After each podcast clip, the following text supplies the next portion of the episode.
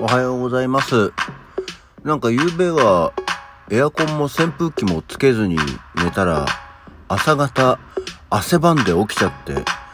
慌てて扇風機をかけたら寒くて寝られないというバランスの悪い朝を迎えております。よろしくどうぞ。はい。改めましておはようございます。8月の27日土曜日、えー午前6時46分、起き抜けラジオ西京一でございます。そうなのよ。いや、なんか、ま、昨日はもう、エアコンも扇風機もいらんかなと思って、まあ、寝るのはふーっと寝れたんですけどね。今から1時間ぐらい、5時過ぎぐらいか、に、暑っと思って起きて、なんかこう、もううっすら汗かいて、で、ありゃ暑かったかと思って扇風機を弱風で扇風機かけたら、今度はなんか、寒ーってなって、寝るに寝られないっていう、なんかすごく中途半端な微妙な感じでしたね。で、あーうとうとうと、あーちょっとだんだん、もう一ちゃん、ちゃんと布団かけて寝ようと思って、暑いのに扇風機かけたのに布団かけて寝ようってのもどういう条件だよと思いながら、で、布団かけたらすぐ目覚ましが鳴るっていうね。なんか、畜生、うまくいかねえよっていう感じではありましたが。はい、そんなわけで昨日はですね、えー、えんちゃんのお別れをもろもろとやってまいりまして、たんですけど、なんかね、まあこういう時何かこう、奥様も思うところがあるのか、朝起きたら急に我が家の大掃除が始まりましてね、あの、まあ多分、もしかしたら綺麗に送ってあげたい、もしくはこう、綺麗に家に迎えてあげたいと思ったのか、急に午前中から、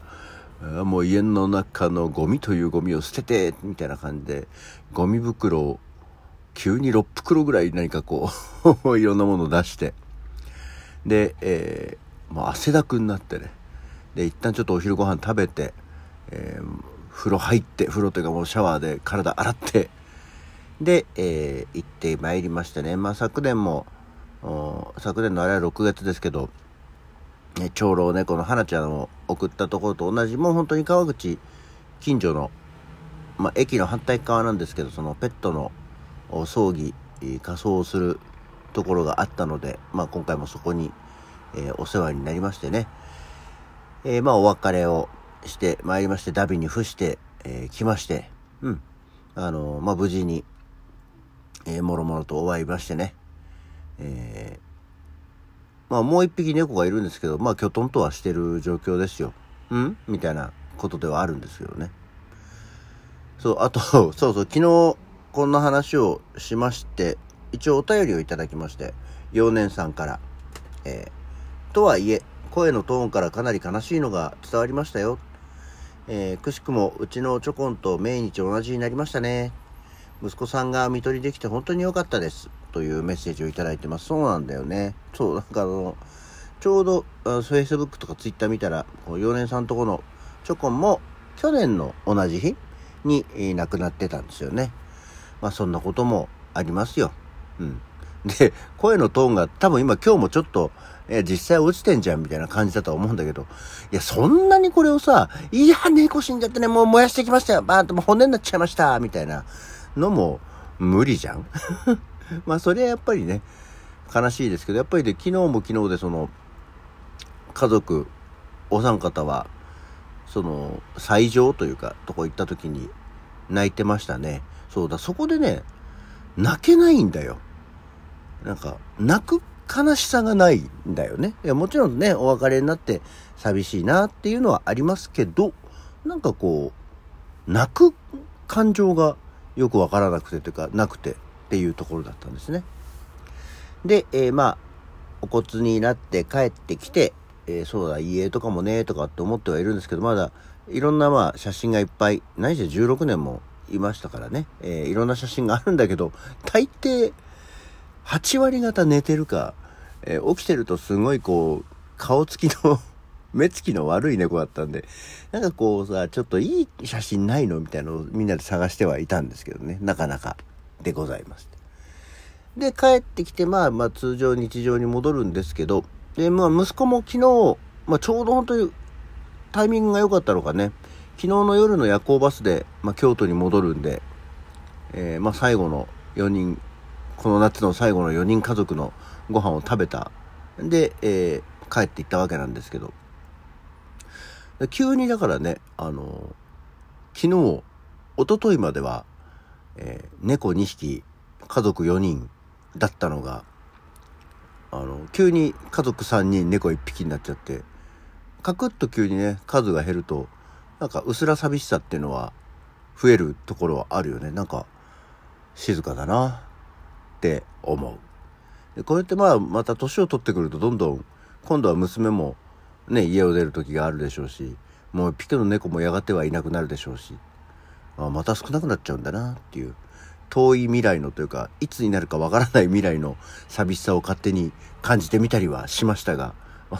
そんなことをしてるからなんか人間しょぼしょぼしてくんだよと思ってみたりもしておるわけですよ。っていうような感じで一日終わりましたけどね。で、今日は京都でもう仕事ですから、ええ、あの、喪に服してばかりはいられませんので、えー、仕事にこれからはね、行ってまいりますけども。で、昨日そうなのよ。あのそんなわけでバタバタといろいろやってて、まあ朝一から劇団関係の、あの作業なんかもしてて、で、たまたま朝一、宅急便を出さなきゃいけない宅急便出しに行って、よ、帰りに寄ったついでの9時ぐらいか、に声優に行ったら、ヤクルト1000が6本パックがあって、ああ、6本パックと思って買ってみたり。で、あとなんか、パルムのさ、アイスの、パルムってあの棒のアイスの、アイスクリームの、安納芋がなんかちょっと、ツイッター上でうまいうまいというのがタイムラインによく流れてきて、たまたまそこにあったので、買ってきたんですが、パルムで、まあ、帰ってきて夜、ご飯終わって食べたら、パルムの安納芋、うまいね。なんか、すごく焼き芋の味がするっていうような評判だったんですけど、まあ、焼き芋っていうかもう、スイートポテト？まあ、スイートポテトも、いや、焼いてるんだけどさ、焼き芋っていうか、スイートポテトみたいな味で、うん、とても美味しかったですね。ただあれ、多分バラ売りしてないんでね、箱、箱パルムだろうから、6本パックなのかな？うん、があるので、まあ、ぜひ、もう、ね、9月にもう8月もあれ9月になろうかというのに、あの、アイスの話もなんですが、まあ、めったにアイスってあんまり最近買わなくなっちゃったんだけど、ちょっと美味しかったので、ぜひ、皆さんも機会があれば 召し上がっていただいてはいかがでしょうかと思っております。そうで多分今日この話ってそんなにねあのダビに付してきましたよって話は長くないだろうなと思ったら案の定長くないんで今日は何の日を話そうかと思いつつそういえば去年の「起き抜けラジオ」ってないつから今日は何の日をこんなに頻繁にやるようになったんだろうなと思ってよくは、まあ、調べてないんですけどちょうど去年の今頃はあの沖縄にいたんですね。で去年の昨日はあれですよその日帰りで一旦沖縄から埼玉まで帰ってきてあの家の鍵を近所の人にあ渡すっていう作業をして、えー、ちょうど起き抜けラジオ1年前の今日は第58回。まだ、まあ当たり前だけど7月からしかやってないから、58回だったんだね。沖縄、埼玉日帰り往復の顛末っていうのを沖縄で話をしていた日だったようですよ。ああ、もうそっから1年経つのねっていうことを、このラジオのリスナーの皆さんと、ここだけ共有しておこうかと思っております。で、今日は何の日なんだけどね、やっぱりあの、今日もあの、月末少ないんだよのスパイラル、スパイラルっていうほどじゃないんですけど、入ってきておりまして、えー、今日は何の日 ?8 月27日は日本の原子に火が灯った日。1957年のこの日、午前5時23分、茨城県東海村の日本原子力研究所に設置された出力 50kW のウォーターボイラー型炉1号が臨界実験に成功して日本最初の原子の火が灯ったんだそうですよ。最初はそうか東海村のものだったのねっていう。で、現在原子炉としては廃止されており、燃料などは取り除かれ密閉管理された状態で、えー、建屋や原子炉室は原子力科学研究所敷地内に、えー、記念館として公開されているというものだそうです。まあ原子力原子炉原子力発電っていうのはねまあちょっとここずっと多分言われていることなんでしょう我々が高校生ぐらいの時からねあの原子力が核がっていうのは、まあ、もちろんもっと前から言われてるんでしょうけど言われてたし、えー、地震のあれがあってからねよりクローズアップされるようになりましたけどまあそんな、まあ、初めて始まった日も当然あるでしょう、まあ、ここに関してはちょっと私もあまりちゃんと調べてないしよく分かってないのでむやみなことは、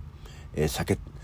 えー、名言は避けていこうと思います。安全に暮らせればいいよねっていう程度で。はい。とあとは男はつらいよの日ということで昭和44年の今日渥美清の男はつらいよシリーズ第1作が公開されたと、まあ、テレビドラマじゃなくてね映画の方の、えー、男はつらいよが今日公開されたんだそうですよ男はつらいよあこの話をしようと思ったけどもう残り時間がないからねあんまり話することができなかったのでまあご紹介までに留めておきましょうというわけで今日の起き抜けラジオはこの辺で。それではまた次回。